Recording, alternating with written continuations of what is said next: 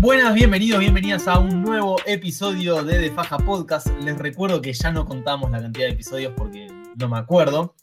Mi nombre es Maximiliano Das y me acompañan en esta tarde-noche de viernes previo al, al arranque de la jornada del partido de Atlanta contra Filadelfia. Me acompañan Juan Honecker, Manuel Giles, Martín Fernández y Luciano Torino. Buenas tardes, noches.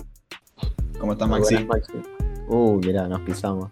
Este es el inconveniente, tenés que darle pie a alguien, si no salimos todos o no sale nadie, quedas en silencio un buen Claro, rato. para mí siempre le preguntas a alguien. Pero está prefiero que no se pisen. Bueno, está bien edito yo, así que. Oh, puta madre. Bueno, arrancó complicado este primer este episodio de, de, De Faja Podcast. Lo que nos trae hoy es lo que nos trajo también la semana anterior y la anterior, y ya no recuerdo también si la anterior, obviamente con novedades, no vamos a hablar exactamente de lo, exa- exactamente de lo mismo.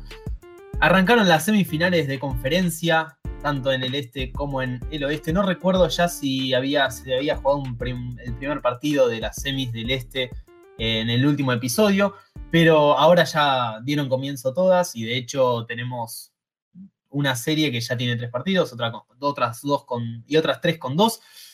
Vamos a abocarnos quizás primero a la que a la que más se jugó y a la que quizás más podemos, podemos sacar algunas conclusiones.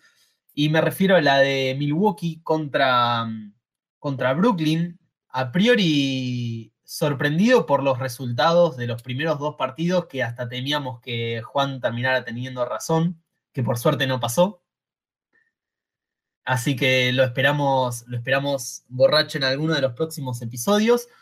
Este, pero bueno, quisiera saber cuáles fueron sus, sus impresiones. Evidentemente a Juan no le va a parecer sor- sorpresivo el resultado de los primeros dos partidos, pero nada, sus balances de los primeros tres encuentros de, de esta serie.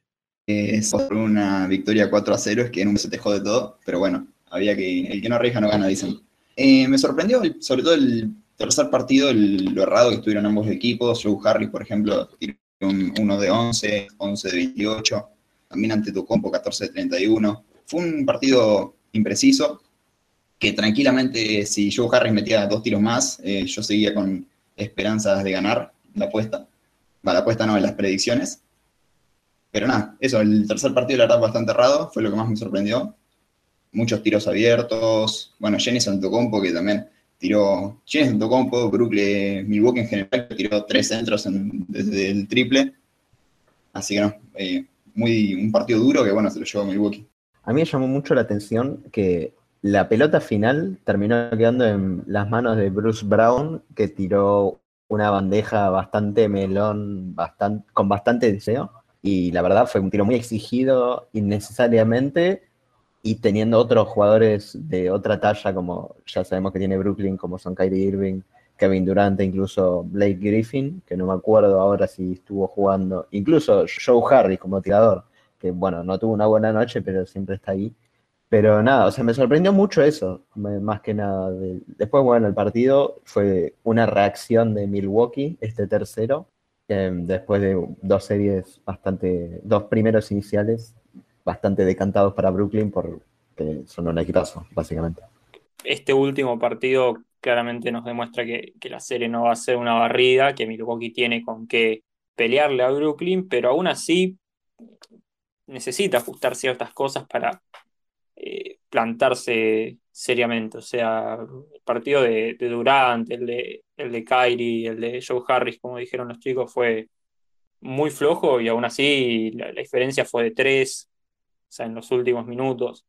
Y justo hoy hablando con, bueno, otros dos compañeros que no nos acompañan en el podcast, uno de ellos, Nacho Quintana, que a veces hace sus apariciones esporádicas, eh, justamente hablábamos de esto y hablábamos de un gran tema que tiene Milwaukee con respecto a su estrella Giannis, y es esta, esta cuestión de que no lo utilizan tanto para atacar la pintura, donde tal vez pueda hacer más daño, y muchas veces lo sacan al perímetro, a medio que arme juego, que no es claramente su fuerte, eh, y además de, bueno, de una de las ya problemas que, que vienen de la mano del entrenador de Budenholzer, que eh, tanto Giannis como incluso algunos de, las otras figuras de Milwaukee, eh, Middleton o, Holiday, por algún motivo no juegan tantos minutos como se cree que podrían jugar. O sea, hemos visto a Giannis jugar 35 minutos en un partido muy peleado, sobre todo bueno, en estos partidos de playoff, en los que, a ver, digamos que físicamente podría resistir jugar 40, incluso 45 minutos.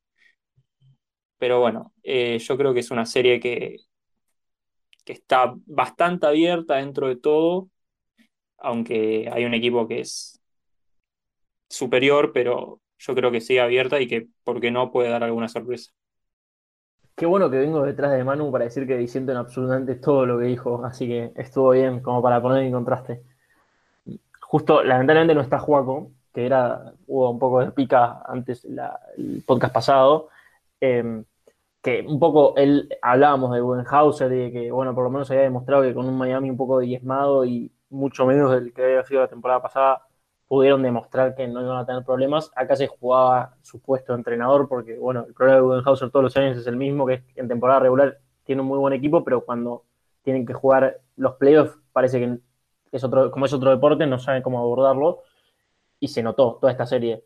Estamos, lo dijeron todos, pero yo lo pongo en números. Tiraron Harris, Irving y Durant, tiraron 21 61 de campo y perdieron por 3 puntos. No, eso no va a pasar nunca más. Además, Harris tomó 4 o 5 triples abiertos de rebotes ofensivos que estaba solo. O sea, un tiro de entrenamiento y lo cerró todo. Bueno, es cierto lo que, lo que decía Martín, que la jugada del cierre fue un poco todo medio raro.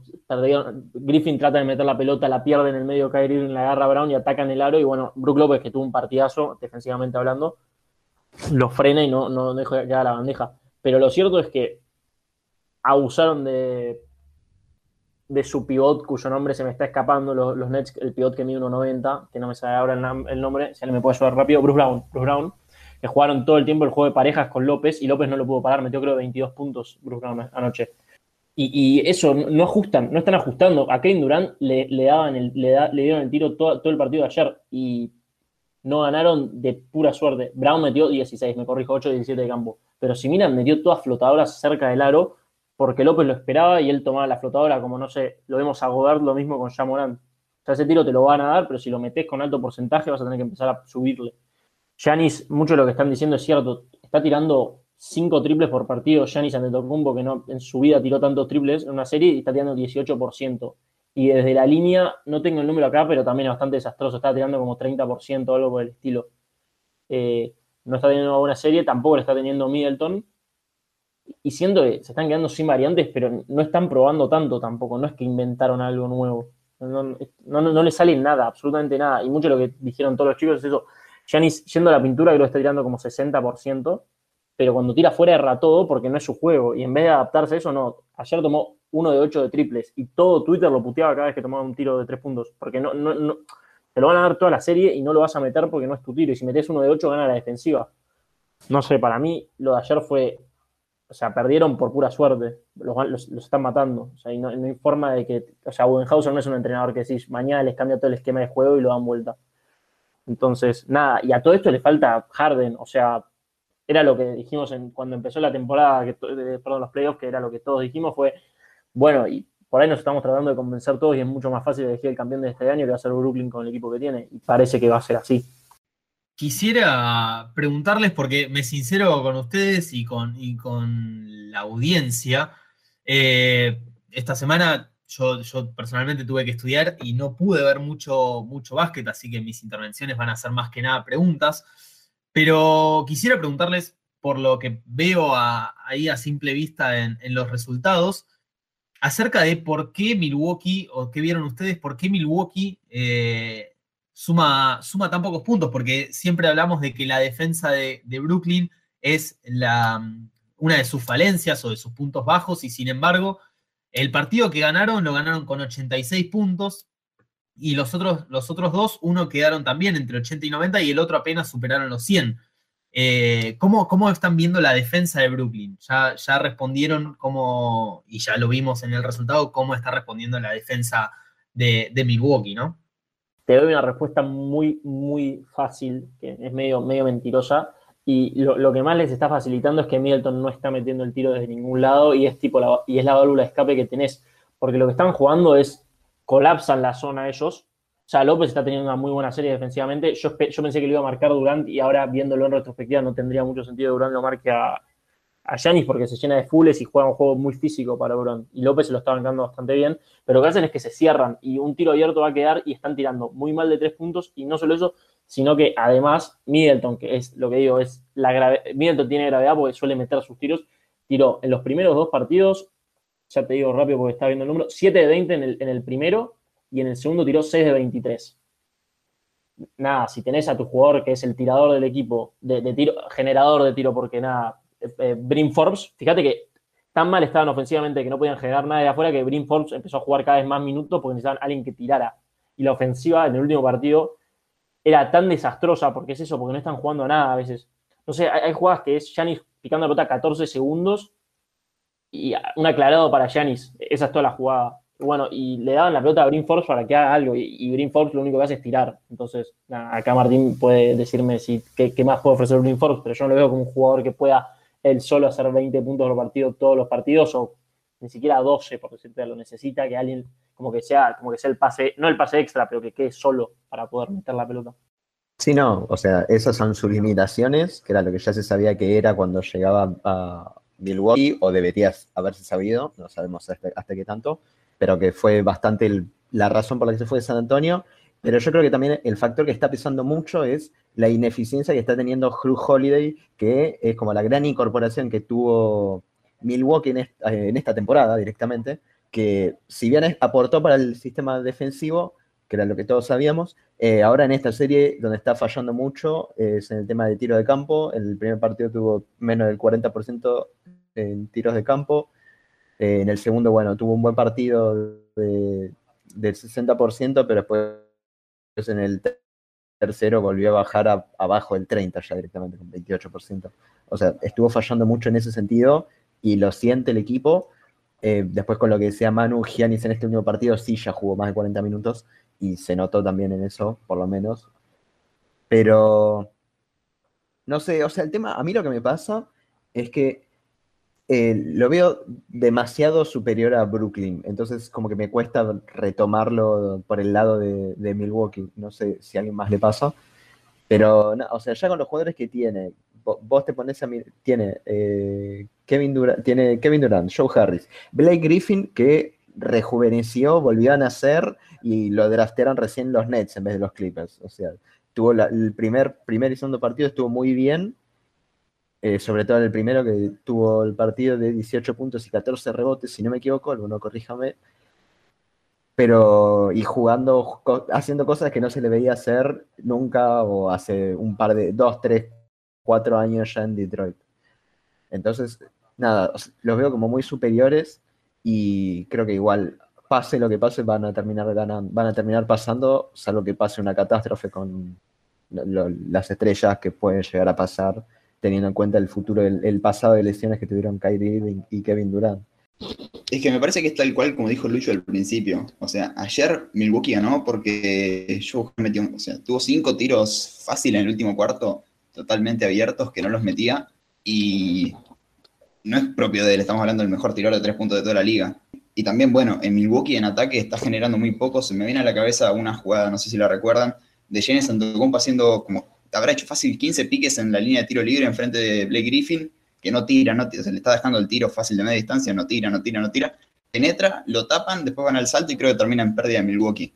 Es decir, están capaz, ante la ausencia de, bueno, Cruz Holiday y Chris Middleton, que no están pudiendo generar tiro, tratan de recurrir un poco a eso de James Antetokounmpo, de penetrar, y tampoco están pudiendo hacerlo. Si bien hizo, qué sé yo, 31 puntos en este último partido, le está costando muchísimo a Milwaukee en el ataque. Pregunto por, por, la, por la observación que hizo Martín de que, que ve a, a Brooklyn abrumadoramente superior a, a, Milwaukee. ¿Ustedes, alguien dijo que ganaba Milwaukee en el episodio de ayer? De ayer, de la, de la semana pasada. Juaco solamente dijo que ganaba Milwaukee. Eh, 4-2 ganaba, dijo Juaco. 4-2. Me fallaba la memoria. Bueno, todavía puede ser, matemáticamente.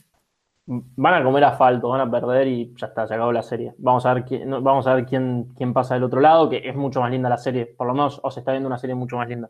Qué bueno que, la traigas. Bueno, justamente ahora está próxima, próximo a iniciar el, partido dentro de un rato. Va a arrancar el tercero entre Filadelfia y Atlanta. Va a ser en Atlanta, va uno a uno. Atlanta se robó un partido en Filadelfia. Y bueno, nosotros temíamos la ausencia de, de Joel Embiid, que terminó jugando desde el primer partido y aún así no, no pudo imponerse el equipo que dirige Doc Rivers cuáles, son sus, sensaciones de, sobre, todo estos primeros, bueno, sí, del primero en particular, porque me, me, descolocó el, resultado final, de nuevo, no, no, pude, no pude verlo con detalle, pero, pero bueno, ¿cuáles son sus, sensaciones de este, de, esta, de este arranque de la serie?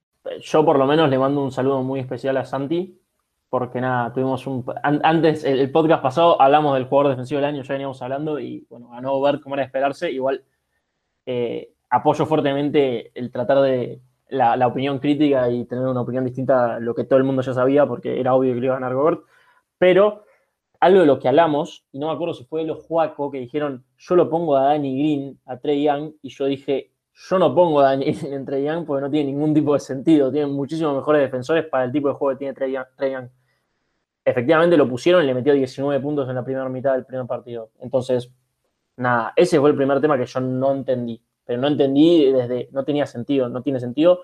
Le sacó dos fulles rápidos a Ben Simmons, que es el que más por ahí sentido tiene que se haga cargo de él. Para mí sigue siendo o él o pero el tema de él es que se carga de fulles, pierde un jugador ofensivo muy importante, quiera o no, Filadelfia. Eh, y el tema bueno de Philly es, que el, casi fetiche de Martín, que es de Andre Harden, es baja ya oficialmente todo lo que queda de la temporada, lamentablemente. Y era un muy buen jugador para frenar, por ejemplo, a Tobias Harris o a Ben Simmons. pero nada, bueno, el primer partido fue mucho eso, mucho que sí, eh, en todos dijimos, tipo, tiene una rotura de menisco, creo que tiene, o algo así, estoy casi seguro que era eso. Y entonces dijimos, qué raro que digan que está día a día porque es una lesión bastante jodida pero realmente yo por lo menos ni me di cuenta y Capela aparece y Capela está llorando todavía de lo que le hizo el primer y el segundo partido. O sea, le pegó un paseo bastante. El segundo partido yo me acuerdo que no lo, no lo vi, después vi los highlights y mi hermano me dijo que hace mucho no veía a alguien sacar a pasear tanto a otra persona. Así que nada. Eh, pero sí, y, nada, la defensa, o sea, van a trapear a, a, a Ian como trató de hacerlo en su momento en Nueva York. El tema, venimos viendo muchas series donde se está doblando. Trapear es ir a buscarlo en, ir a buscarlo y a doblarlo, y, pero encerrarlo contra alguna de las esquinas en general. O sea, contra alguna línea, línea de fondo, línea de lateral o mitad de cancha para que haga cancha hacia atrás. Lo que pasa es que si te marca Simmons y vos medís, ¿cuánto mide Trey Young? 1,86 más o menos de medir, y Simmons debe medir 2,4, 2,5, y es largo además, y te dobla Tybel, por decirlo Tomás, o Danny Green, es muy difícil que te saques la pelota encima y metas un pase que no sea flotado. El problema de hacer eso contra un jugador como por ejemplo Luka Doncic es que como es tan alto, o LeBron, el pase puede ir, o sea, puede ver lo que está pasando encima tuyo y entonces el pase puede ir más en línea recta y mientras más tarde el pase, más tiempo tenés vos de. Entonces van a jugar mucho eso, toda la serie van a jugar mucho eso.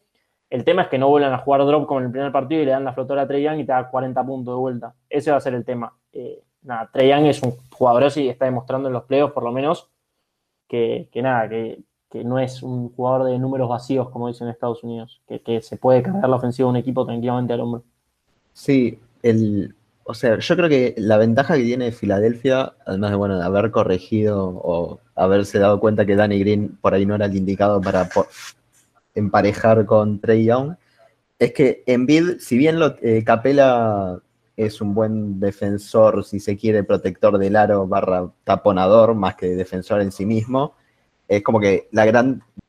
Me sale disparejo, pero no es disparejo, es como la, mayor discordancia con la defensiva de Atlanta, porque además de Capela no tiene ningún jugador particularmente grande y potente físicamente, como es el caso de Joel Embiid. O sea, si no podemos ver, tenemos Solomon Hill, eh, no da.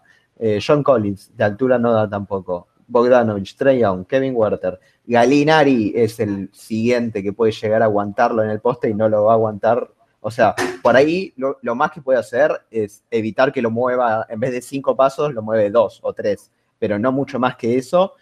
y bueno, yo a Koku, que es un rookie, le saca como 20 kilos, seguro. No dudo que pueda aguantar tantos. Pero bueno, entonces yo, si Filadelfia sabe aprovechar bien eso y defensivamente pueden, por las dudas acá me, giran Bruno Fernando y Onsheka Kongu, rookie del año, no sé, quedarán ustedes si están de acuerdo o no con ellos, pero nada, eh, yo creo que si Envid está como está, que viene siendo no solo de los mejores de la serie, sino de los mejores de los, en estos playoffs, en esta semifinal de conferencia sobre todo, si llegan a aprovecharlo bien y mantienen a rayo otra vez a Trey Young, como en este segundo partido, ya pueden cerrar las cosas, sobre todo con la lesión de mi fetiche que no va a poder estar en, lo que resta de temporada ya directamente, con lesiones en los meniscos, si no me equivoco. Eh, volviendo a lo que dijo Lucho, y bueno, repitió Martín, si no me equivoco, el tema de Danny Green, eh, me acuerdo de una jugada, creo que fue en el primer partido, en la que quedan cuatro minutos y eh, venía hacia Filadelfia, remontó mucho muchísimo. Ese último ganó 41-29 y bueno, terminaron perdiendo un patrón nomás después de ir más de 15, creo que es todo el partido. De, de Danny Green esperando a que Trey Young eh, rodara la pelota hasta la mitad de cancha sin corriendo el reloj de, de, tiempo. Así que nada, eso, o sea, me parece que, bueno, Danny Green no puede defender a Trey Young solamente por esa cosa. Y después, con respecto a Embiid, sí, demostró que estaba a la altura. Eh, es más, me atrevería a decir que está demostrando mucho más que Jokic está en estas semifinales. No me voy a meter en la discusión de quién es el MVP o no, para mí el MVP es Jokic indiscutiblemente. Pero sí, me sorprendió el hecho de que con esta lesión esté cumpliendo, esté jugando muy bien. Eh, no me acuerdo cuántos puntos hizo en el segundo juego, pero sé que en el primero hizo 39, si no me equivoco. Así que no, también. Para mí esta serie está bastante cantada para Filadelfia, más con también la lesión de Hunter. Pero bueno, no mucho más que añadir. Yo la verdad en su momento, eh, antes de la lesión de justamente de Embiid, yo la verdad lo veía bastante encaminado más para el MVP eh, por la cuestión de que ofensiva y defensivamente y estaba liderando a Filadelfia, iba, lo veía como mucho más completo en ese sentido que Jokic, que bueno, si bien también que tiene como otras cosas, otros detalles como es el armar juego y por ahí tirar un poco más de triple, pero, pero bueno, hay que ver qué pasa. Eh, lo único, lastimosamente, eh, la naquil de trofeos de, de Joel Embiid estará sin el premio del MVP. habrá que esperar para el año que viene a ver qué pasa. Pensé que ya se iba a anticipar e iba a decir que, tampoco iba a tener anillo, cosa que, bueno, ya lo, ya lo veremos más adelante. No nos, vamos a, no nos vamos a adelantar tanto. Lo único que quisiera decir es que Juan Honecker, usted se tiene que arrepentir de lo que dijo creo que hay un, hay un universo de distancia entre, lo, entre la compañía que tiene eh, Joel Embiid y la compañía que tiene, que tiene en Denver. Me parece que obviamente a favor de, de entre Ben Simmons y especialmente Tobias Harris, sobre todo ofensivamente y defensivamente también, tiene mucho más apoyo que el que tiene que el que tiene Jokic en Denver, sin desmerecer a, ninguno de, los jugadores, especialmente a Campaso. Campaso es el único que realmente acompaña a Jokic. Pero ten o sea, obviamente no voy a desmerecer a Jokic, me parece un jugadorazo y ya lo dije, eh, para mí es el MVP esta temporada porque lideró un equipo de Denver que perdió al jugador con más capacidad ofensiva que tiene, estamos hablando de Jamal Murray. Eh, pero Envid está jugando con una rotura de meniscos, es, sí, eh, una lesión jodida, como dijo Lucho, y aún así hizo 39 y más de 40 en el segundo, o sea, demostró muchísimo, demostró mucho más que Joe y eso no es ninguna mentira. Me gustaría saber también cuánto le hubieran permitido jugar, demostrar a Jokic si tenía la compañía de Barton desde el principio de la, de la postemporada y la de Jamal Murray. Pero bueno, no entremos en ese debate. Lo importante es que la NBA sigue coincidiendo con los premios importantes, a excepción, si no me falla la memoria, del premio del entrenador del año que se lo dieron a, Tom Thibodeau. Pero a grandes rasgos siguen coincidiendo con los premios que realmente importan. No sé si ya estamos para cambiar de serie o no, pero voy a coincidir con Maxi en todos los sentidos posibles. Es más, el último partido de, de Denver contra Phoenix, que nada, yo dije, los van a matar, los están matando. No pensé que los iban a matar tanto, pero los están siendo bolsa, o sea, es increíble. Eh, pero porque nada, defienden, por un lado, pues está viendo en, el goleo también que los están defendiendo bien, y por el otro, tienen el problema de Porter, tal, no sé qué tiene, pero algo tiene. Y bueno, y empezaron el segundo partido y yo lo miro a mi hermano y le digo, che, están como corriendo un montón Denver. Y tenés a Jokic que, bueno, como todos, todos se, como todos se dan cuenta que me dicen que lo de Porter es algo de la espalda, sí, tiene un calentador puesto cada tanto también, pero no sé bien qué es lo que tiene. Eh, Jokic no es un jugador que, por si no se dieron cuenta, la velocidad justo no es una de las habilidades de Jokic. Em, digo, por portación de cara y físico también, pero cuando lo ven jugar tampoco es que se mueve mucho. Em, y nada, y, claro, y en un momento te empezás a dar cuenta que nadie puede generar ofensiva excepto Jokic. Y cuando digo nadie es nadie, absolutamente nadie. Que claro, que fue lo que yo pensé que iba a pasar con Portland y por eso pensé que Portland les iba a ganar. Dije, bueno, que te mate Jokic, pero que el resto te va a pasar esto, que tiran Montemorris que tiró uno de 11 en el primero, Campaso que no, le pega nada a veces, con todo el amor que le tengo a Campaso. Entonces, claro, bueno, sí, Embiid te mete 40 puntos, pero porque saca la pelota y te mete un triple Danny Green. Jokic no sé cuánto, está promediando, está promediando tipo 28 y 6, ponele, pero porque nadie está haciendo absolutamente nada en su equipo. Y a, tal punto nadie está haciendo nada que tampoco están tipo defendiendo bien, que era el otro tema, porque si defienden bien, bueno, por lo menos, pero lo están pasando por encima, pero mal. Ya, ya Chris Paul hace literalmente lo que quiere. Creo que todavía no perdió pelotas en toda la serie. Literal, y que eso es, o sea, es, o sea, es imposible lo que está haciendo. Una pérdida tiene, a mí se me sí. Una pérdida, pero es una locura, no, no tiene sentido. Así que nada, lamentablemente Denver parece que llegó hasta acá y el MVP, nada, a veces cuando se te cae el segundo mejor jugador del equipo no hay mucho para hacer tampoco. Sí, especialmente en postemporada, sin apoyo de, de, las estrellas. Eh, sí, no sé si si ustedes, si ustedes coincidirán, pero creo que en la última postemporada Jamal Murray se ganó esa, ese, ese, esa categoría de estrella. No sé si, obviamente no a nivel super estrella, pero eh, sí definitivamente alguien que puede, que puede acompañar a una superestrella a, a una, a una, a una postemporada extensa, cuanto menos. No sé si necesariamente un anillo, pero, pero bueno, en fin, mi intervención era básicamente coincidir con, Luciano en este sentido.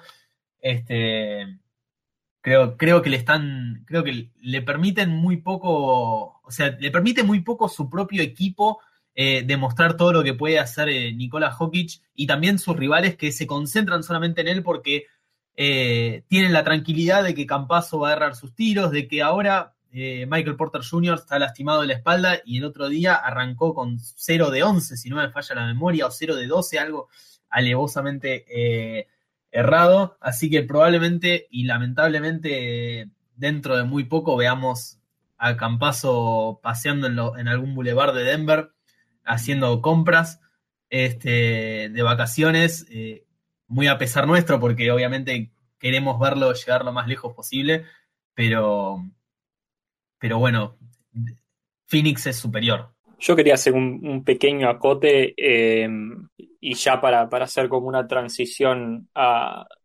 las series del oeste. ¿No les pareció un poco llamativo, al igual que pasó el año pasado, el timing con el que entregan no solo los premios en general, sino el premio al MVP? O sea, no sé, en medio de, antes del, segundo juego, ambos lógicamente de, visitantes porque Phoenix es el que tiene la ventaja sobre Denver. Además eso, o sea, no, no, sé si va a tener el mismo desenlace, pero el año pasado cuando le dieron el, el MVP a Giannis estaba en el medio de la serie contra Miami, que al final Miami les pegó un peludo bárbaro. Y bueno, Phoenix va por este camino. Eh, no sé, a mí particularmente me llamó poderosamente la atención. ¿Vos estás diciendo que está arreglado? Yo digo que tienen un timing de mierda.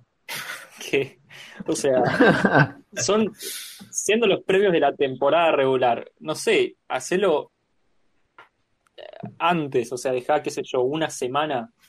Además, ¿qué, qué, qué, qué, hacen que demoren tanto en entregar los tipos?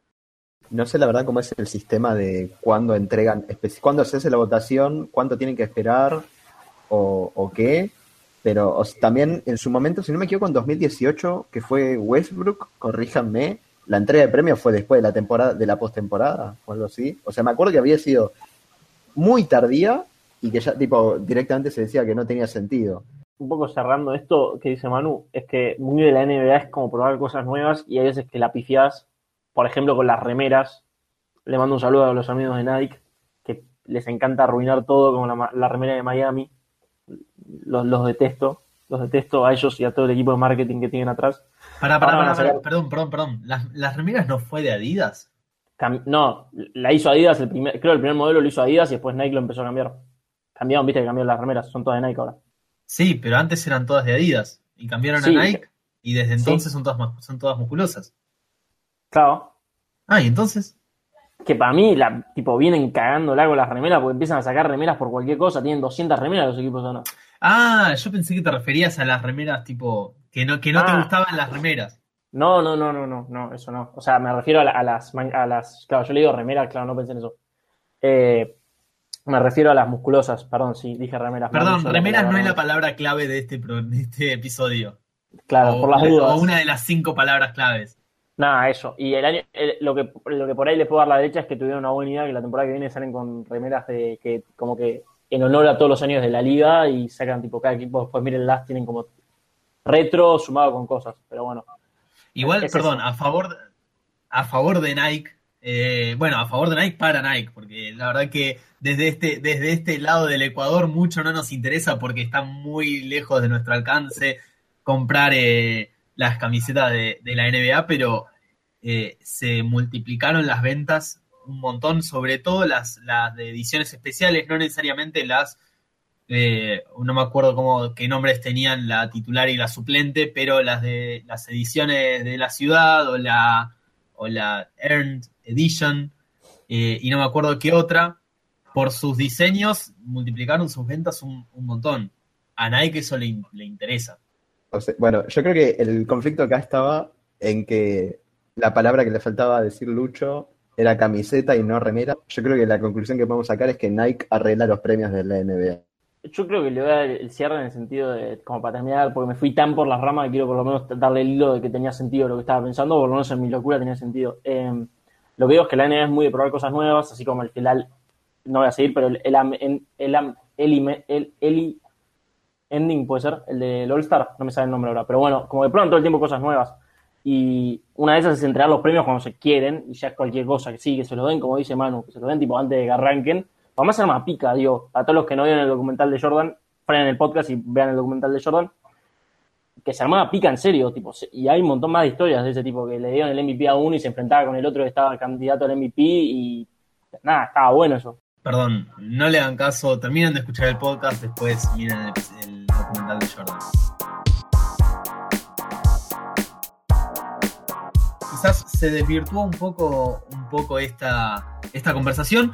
Y retomando de nuevo la serie, eh, mencionaban uno de los, una de las falencias que ya marcábamos antes de la que es la defensa de, de Denver, que ya se había visto expuesta con Damian Lillard, pero ahora también se ve expuesta con Chris Paul, con, con Devin Booker, con DeAndre Ayton, con Michael Bridges, con Jay Crowder, es decir, todo Phoenix sabe, ataca, ataca en equipo y se reparte bien la anotación, cosa que, que no sucedía con, con, con, con Portland.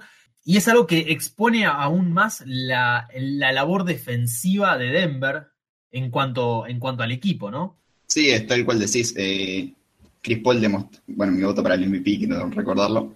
eh, este, demostró ser el amo y señor dentro del polígono y a su, del polígono juego y a sus compañeros los involucró todos. En- o sea, en ambos partidos, eh, los cinco titulares superaron los 10 puntos y encima fueron efectivos. Eso me parece que en gran parte es gracias al aporte de Chris Paul.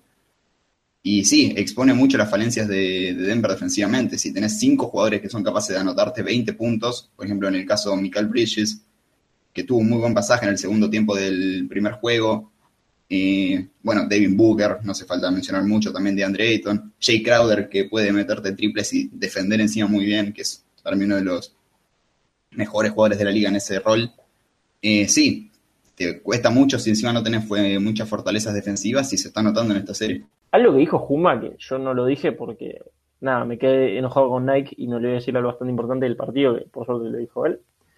De Andre Ayton, para mí es la sorpresa de la postemporada. Lo que está jugando ese tipo es una animalada, o sea, era obvio que, no me acuerdo, lo hablamos en el podcast pasado, que alguien dijo, yo por ahí, le- le- alguien dijo que le apostaba a Ayton para defenderlo a Jokic, a lo que yo dije, ni a patadas, ni a patadas lo va a defender bien, pero igual está jugando una- un serión, mete todo lo que tira, el tipo, mucho de lo que se está hablando ahora es eso, acuérdense que fue un picuno, lo convencieron de que agarre rebotes y agarre la pelota para el alley o sea, es muy difícil convencer a alguien y, todo, o sea, yo no lo voté a Monty Williams, yo lo voté a Tibo como como el entrenador del año, pero hay que darle mucho a Williams en el sentido de poder convencer a alguien de que ese es su rol y es así como me- mejor va a jugar, porque aparte no es malo en el poste, o sea, juega, no tiene tanto movimiento porque es chico, pero la verdad que tiene linda mano, o sea, tiene un montón para hacer mucho más de lo que es, pero en el, rol que está haciendo lo está cumpliendo bárbaro. Eh, Bueno, yo escribí una nota de. Voy a hacer autobombo un poquito. Escribí una nota para, para de paja que si quieren buscar eh, sobre los 12 años, todo el proceso este que pasó en,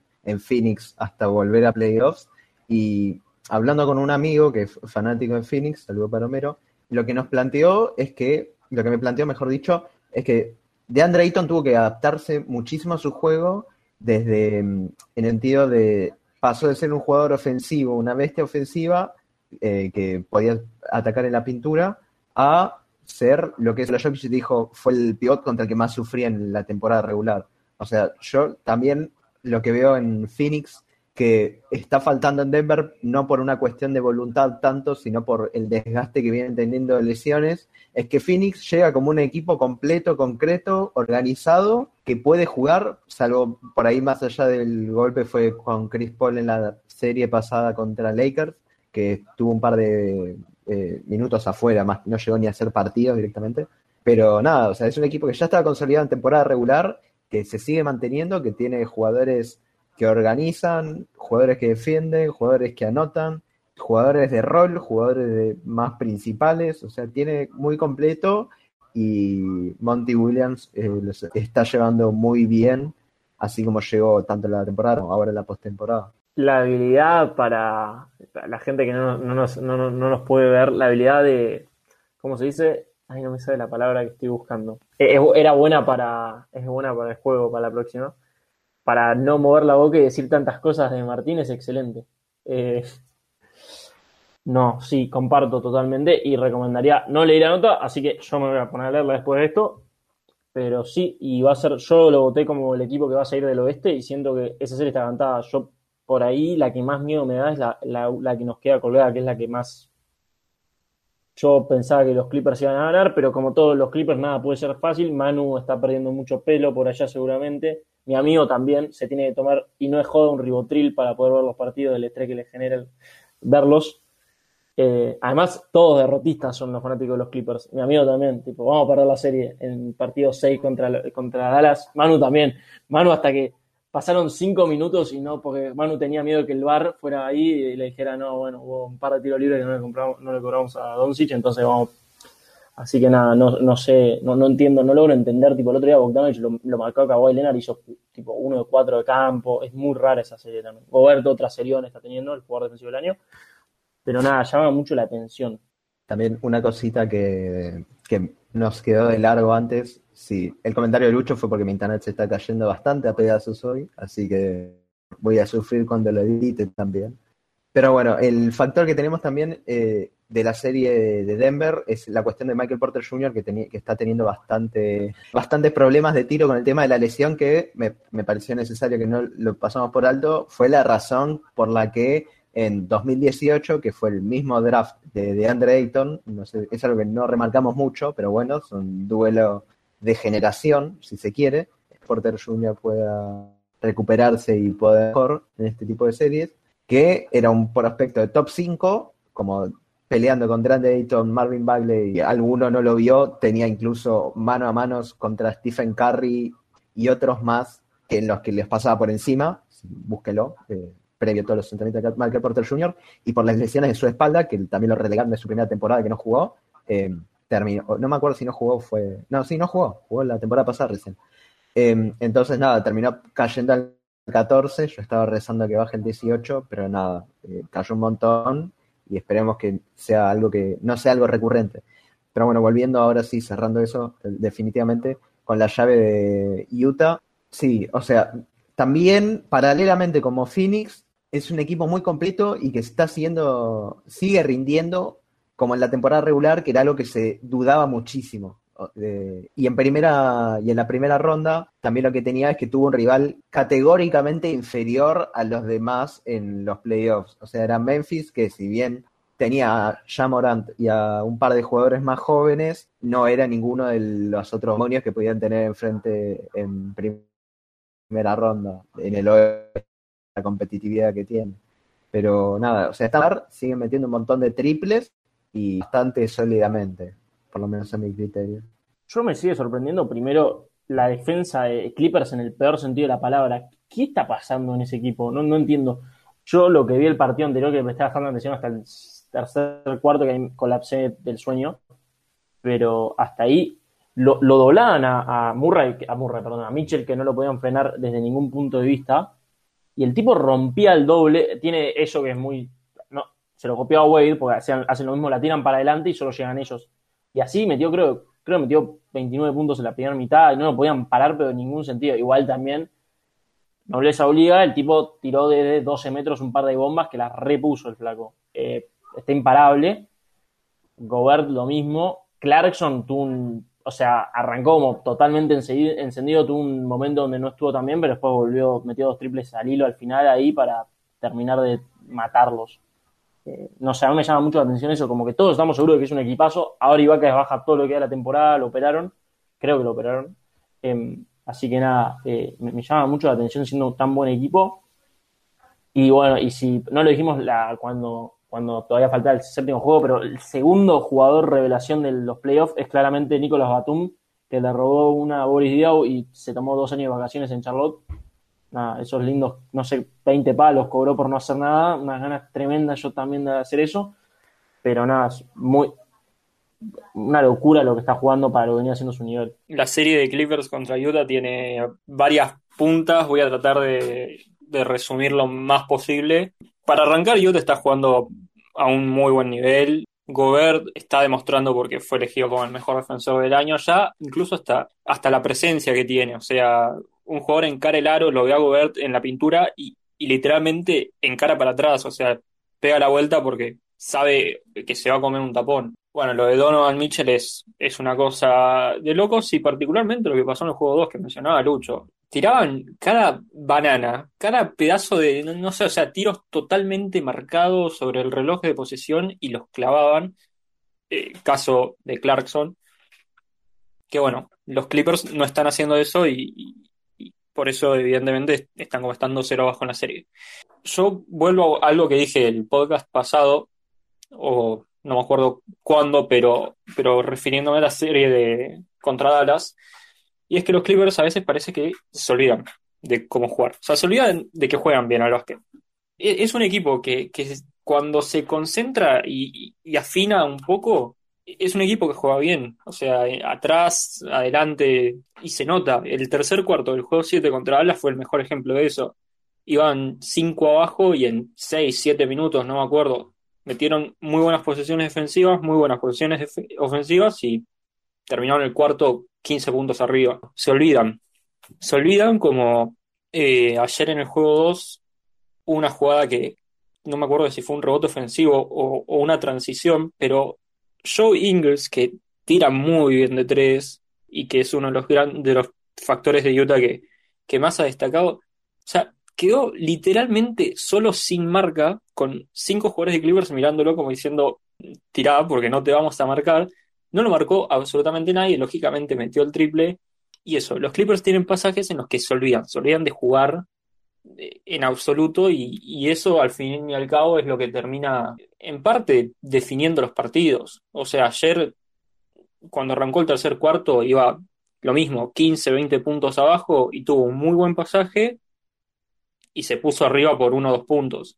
Pero después estos, estos errores llevan a que, bueno, que el partido se les termine escapando en los últimos minutos, como les pasó en estos dos juegos de la serie. También destaco lo que decía Lucho, Batum viene jugando muy bien, sobre todo defensivamente. Increíblemente, la segunda espada de Clippers está siendo Reggie Jackson, para dolor de muchos hinchas de Detroit. Y bueno, yo vuelvo a, también a remarcar otro punto de, del anterior podcast, que ya es una constante casi, y es que las cosas que hace eh, Tyrone Lue son ya simplemente inexplicables, carecen de, cualquier tipo de criterio.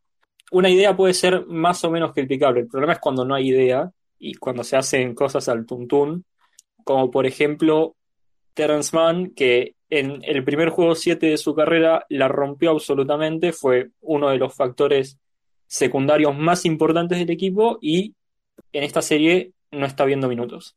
O sea, como mucho ha estado 5 o 10 minutos en, en, ambos juegos. Volver a apostar por Patrick Beverly, que en la última parte de la serie contra Dallas estaba jugando minutos basura y que increíblemente este último partido rindió dentro de todo bien no parece haber ningún tipo de criterio. No sé, algo parecido a lo que pasaba con Luca, que no se termina de encontrar la forma de marcar a Mitchell. Lo que decía Lucho, es, muy bueno rompiendo dobles marcas. Muchas veces se equivoca también, pero hay varias veces en las que, que las rompe y, rompe bien. Yo si tuviese que aportar una solución desde mi humilde lugar, es poner al que tal vez sea el mejor defensor perimetral del equipo que no, por algún motivo no marca a Donovan Mitchell, no, no sé por qué, cuando penetra hacia el aro, que es, algo que suele hacer, que el camino sea una, una selva de gente y que no lo dejen pasar como con una alfombra, porque si no es, es muy complicado. En el primer juego, eh, que en un momento quedaba varias veces emparejado con Kennard, a Kennard claramente lo, le ganaba en velocidad y en lugar de salir alguien al apoyo, o sea, el, camino dejaban libre el camino al aro, entonces pasaba en todas las posesiones y anotaba siempre de la misma forma. Aún así, y con los Clippers jugando no en su mejor nivel, y ya con esto termino, perdón, así no me matan, va, es una serie todavía peleada, ambos partidos fueron muy peleados, pero bueno, eh, veremos qué ajustes hacen los Clippers para, mejorar la situación de los primeros dos partidos. Perdón. No, es que, Manu, dijiste tantas cosas que quería intervenir en cada una de esas, entonces me quedé con ganas, porque tipo, de hecho, una cosa que veníamos a hablar, que hablamos con un amigo, eh, Dino, que él decía que eh, Utah estaba metiendo todo tipo de melones, que bueno, que venían teniendo mala suerte, que, que Utah venía tirando todo tipo de melones, y que, bueno, es cuestión de que listo, que deje de meter tanto y ya está, y se va a arreglar. El tema es que Utah jugó toda la temporada a tirar melones y a meterlos porque los metió. Entonces, yo creo que también parte del problema están en eso, es que si se cierran en la pintura para evitar que Mitchell penetre, les van a tirar todos los melones, le van a tirar, antes, ahora le tiran melones, le van a tirar melones, duraznos, manzanas, de todo y los van a meter más que ahora, tranquilamente. Entonces, es eso. O sea, también, no, los voy a mufar. A partir del tercer partido ya no van a meter más nada. Pero es el juego de Utah se basa en el tiro principalmente porque tenés. Voy a enumerar los jugadores de Utah que tienen minutos. Bojan Bogdanovich, tira. Royce O'Neill, tira. Rudy Gobert, ese no, pero se queda bajo el aro. Joe Ingles, tira. Donovan Mitchell, tira. Jordan Clarkson, tira. Derrick Favors, no, es el equivalente a, Rudy Gobert, pero desde el banco y George Young tira. O sea, son. Eh, después, bueno, ni el resto apenas tiene minutos ahora de la postemporada.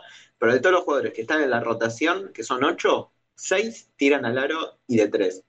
No sé. Eh, eh, son difíciles de defender. Ese es el tema. Es cierto lo que dice Martín. El tema es.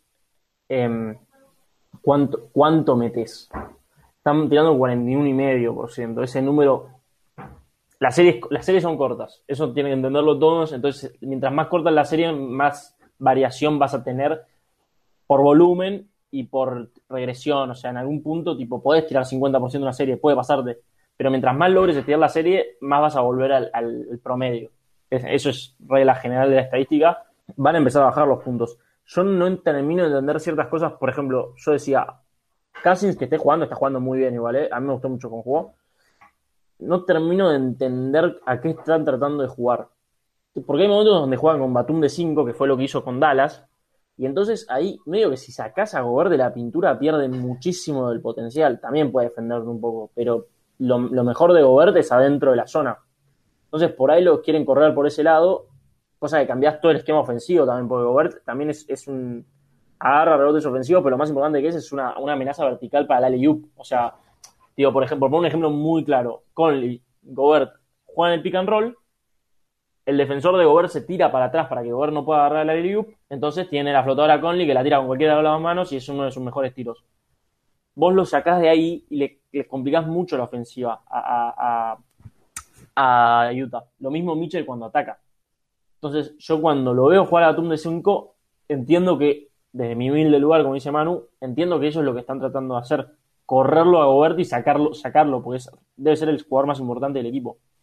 Pero el tema es que si siguen metiendo los triples así, no, no hay mucho más por hacer, digo.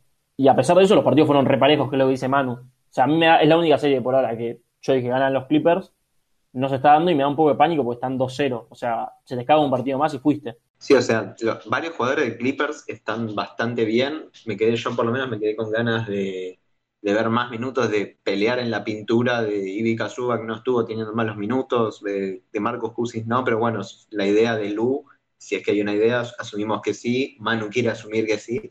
Eh, yo lo dudo porque, no sé, les metieron una racha de como 10 puntos y se puso a aplaudir, a festejar más o menos cuando pidió minutos en el último cuarto. Pero bueno, tienen a Reggie Jackson que la verdad estuvo teniendo muy buenos, que ya lo dijo Manu, pero estuvo rindiendo no solo bien ofensivamente, sino defensivamente, poniendo las cosas muy complicadas. O sea, las herramientas las tienen. Ya, no sé, para mí es el, ahí en el sistema que les está complicando. Lo que también vi fue que Gobert, cuando salía hacia afuera, salió hacia afuera un par de veces para los bloqueos y que eh, esperaba, cuando el jugador que tenía la pelota penetraba, esperaba como dos segundos y recién ahí entraba y le terminaba sacando la ventaja. Entonces yo creo que ahí también le están haciendo la diferencia a Utah, compensando eso que estaba diciendo Lucho recién también, de la ventaja de sacarlo, si se quiere, de la zona. Coincido con lo que dicen ambos. Eh, sí es verdad que Utah es un equipo muy complicado de defender, particularmente por eso, porque apuestan al tiro, pero también es primero que antes que nada es mejor defender algo, aunque no sea lo mejor, a no defender. Eso en primer lugar. Y en segundo lugar, eh, o sea, yo creo que en parte se puede apostar, particularmente con algunos jugadores, o sea, Jordan Clarkson, digamos que es un gran jugador, pero no es el jugador más regular que, que se puede encontrar, particularmente desde el tiro.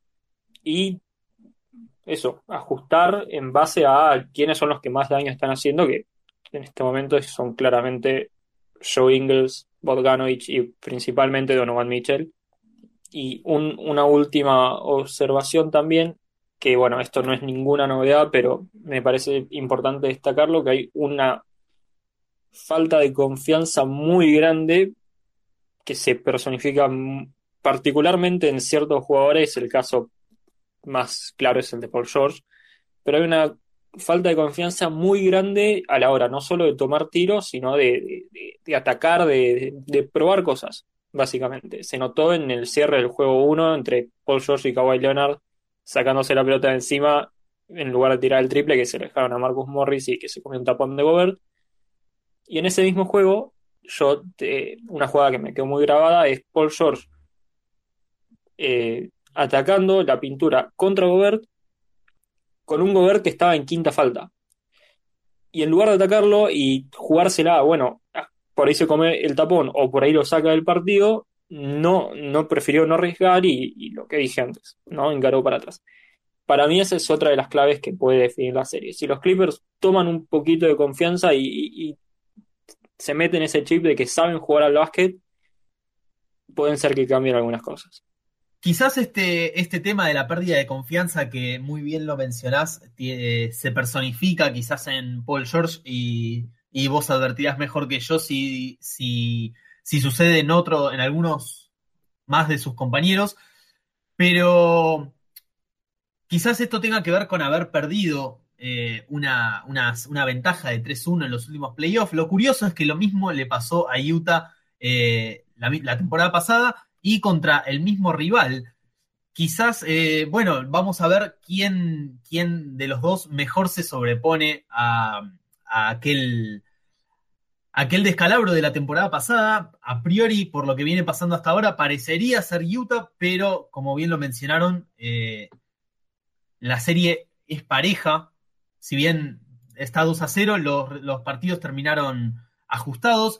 Entonces, este nada, habrá que ver quién de los dos resulta el que, el que, el que mejor salga de, de este, de este em, bajón anímico, si se quiere. Utah, por lo menos, en la temporada regular pareció mostrar una, una, una mejoría en ese aspecto.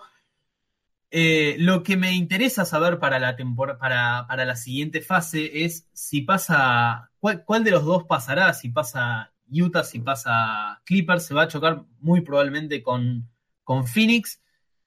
Y me parece que ambas series pueden ser, pueden ser eh, ambas, esa serie, sea con Clippers o sea con, con Utah, puede ser muy atractiva, especialmente si es Utah, porque son dos equipos a priori parecidos a grandes rasgos, no, no necesariamente en el estilo de juego, pero que este, sí distribuyen bien su anotación, sí dependen mucho del tiro de tres y que sí tienen dos pivots que pueden ser dominantes. Entonces, eh, a, a, priori lanzo, lanzo mi, mi, mi, impresión es que esa serie puede ser por demás atractiva. Cierro con dos cosas. Primero, medio que le respondo a. Le respondo. Diciendo Maxi por ahí en una sola cosa, que sí son los dos mejores equipos y agradezco a Dios, pues después de muchos años, por lo menos en el oeste, ya los mejores equipos. O sea, equipos, digo, eso, se forman y no que cae uno por la ventana y se arman. Que está bueno también, Banco, que pase eso, pero hay un poco de paridad en la liga que por lo menos yo eh, me gusta que pase eso de equipos que por ahí mercado chico, que no, no, necesariamente son, pero que se arman así, de manera más natural, por decirlo de cierta manera. El tema, lo que, lo que diciendo un poco es, Gobert defensivamente contra un pivot no es tan bueno como cuando, cuando en el esquema defensivo en el que juega Utah, porque no se olviden que la temporada pasada Jokic le pegó también un paseo toda la serie, así que nada, en ese punto diciendo, yo decía, voy a hacer una pregunta, ¿Quién es el mejor jugador de tipo? Ya vamos, estamos llegando al Ecuador de la postemporada. ¿Quién está siendo el mejor jugador? Yo diría que a pesar de lo que está pasando, creo que el mejor jugador de, de los playoffs está siendo Kawhi Leonard. Y en ese sentido, por lo menos eso es lo único que me deja cómodo en las series. O sea, la única serie que temo que no, no, no la haya metido es esa. Y es que Kawhi está teniendo. Está demostrando que es número 2, 3 del mundo cuando no, no, no está lastimado. Primero, quiero destacar lo de no lo que decía Lucho de por ahí mercado chico en el sentido de Utah, pero también de franquicias que por ahí históricamente no, no, son, no fueron tan reconocidas, o en el último tiempo más que nada no fueron tan reconocidas, y que ahora son los que tienen chances de aspirar al campeonato, como son Filadelfia, eh, Utah, eh, Denver, Phoenix, o sea, son equi equipos, franquicias que después de tanto tiempo vuelven a la lucha, varios después de todo un proceso. Eh, y después, respecto a lo de Kawhi, yo creo que sí, sobre todo lo que, no sé si fue el mejor, el que tuvo mejores actuaciones a gran, de, las que más destacadas, pero sí fue de los más constantes y de los que más importantes fueron para su rol en el equipo. Para el equipo, asumiendo el rol que, que, tiene que asumir, como puede ser otros que también, no, Jokic, si bien también estuvo así, como que Kawhi se nota que tiene como un peso extra o esa sensación me, da a mí que coincido con Lucho. No sé si es el que más, pero sí coincido en que está teniendo una muy buena postemporada hasta ahora. Me cuesta contestar quién es el mejor jugador de la postemporada sin haber visto todos los partidos, pero, pero especialmente la última semana. Eh, coincido sí en que Kawhi Leonard cuando está sano es de los mejores jugadores del mundo. Eh, y eso no, no coincidirá, o por lo menos no le gustará, no sé si coincidirá eh, Martín, pero, pero es de mis jugadores favoritos por, por su estilo de juego, porque es quizás de la vieja escuela de los, entre comillas, de los, de los dobles largos, cosa que a mí me encantan. Pero, pero bueno, en ese sentido, eh, en el sentido que marcaba Martín, sí puede ser que Kawhi Leonard sea de los mejores jugadores de la postemporada. Y simplemente por mencionarlo al pasar, el tema de los mercados chicos y de las franquicias no reconocidas, en principio vamos a tener ahora un campeón por lo menos raro, se habrán enterado mediante Twitter y mediante todos lados porque el campeón más cercano en el tiempo fue Filadelfia en la década del 80, cuatro de los equipos que están en las semifinales de conferencia no, nunca salieron campeones, eh, pero, Pero bueno, más allá de eso, otra cosa que quería queríamos mencionar, planeamos alguna vez un episodio acerca de, las acerca de las franquicias, de los mercados, y probablemente lo tengamos cuando, cuando acabe la, la temporada y cuando acaben los Juegos Olímpicos, así que estén expectantes a eso también. Yo quería responder la pregunta que hizo Lucho, eh, repitiendo más o menos lo que dijo Maxi, que es capaz es poco difícil decir quién es el mejor precisamente sin haber visto mucho todas las series, en especial la de Clippers Dallas, que solamente vi los últimos dos partidos, pero me alegra mucho y a la vez un poco me entristece que esta vez no estemos diciendo que el mejor jugador de la postemporada es LeBron James, eh, le da un toque nuevo, bueno, sumando eso de, de que hay un nuevo campeón, así que me parece que eso es lo más interesante y lo más atractivo que está teniendo estos playoffs. Bueno, yo también voy a atreverme a responder la, la pregunta de Lucho. La verdad es que estuve pensando, eh, me gustaría coincidir en que, en que Kawhi, que, que la verdad es que sí, o sea, si no es el mejor, es uno de los mejores esta, esta postemporada, por números, por importancia también. Yo creo que aún así lo tiene que, que demostrar ahora en los próximos juegos que, que quedan de la serie contra Utah. Puede ser polémico. Yo creo que por rendimiento hasta ahora, eh, para mí el mejor jugador de la, de la postemporada viene siendo Trey Young. Es picante, es interesante, pero la realidad es que en la serie contra los Knicks hizo lo que quiso. Se hizo dueño de casi todos los partidos y obviamente con, con un poco de show, lo cual le suma puntos. Y hasta ahora viene siendo, junto con Bogdanovich, las dos armas más filosas de Atlanta. Para mí hasta ahora es el que, el que al menos el que más peso tuvo para llevarse ese título.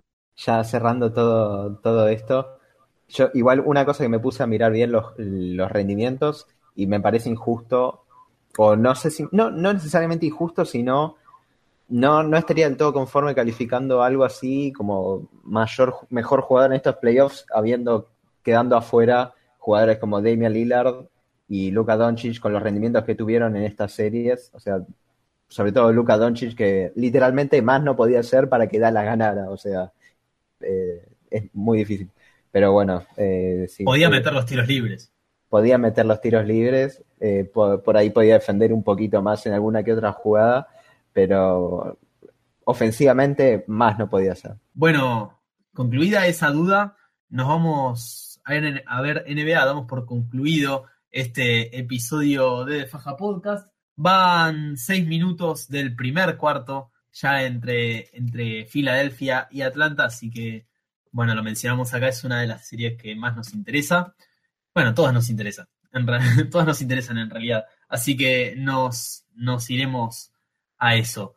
Los despido entonces, Martín, Juan, Luciano y Manuel. Nos encontramos la semana que viene en este, en este espacio. Nos encontramos también a ustedes, querida audiencia.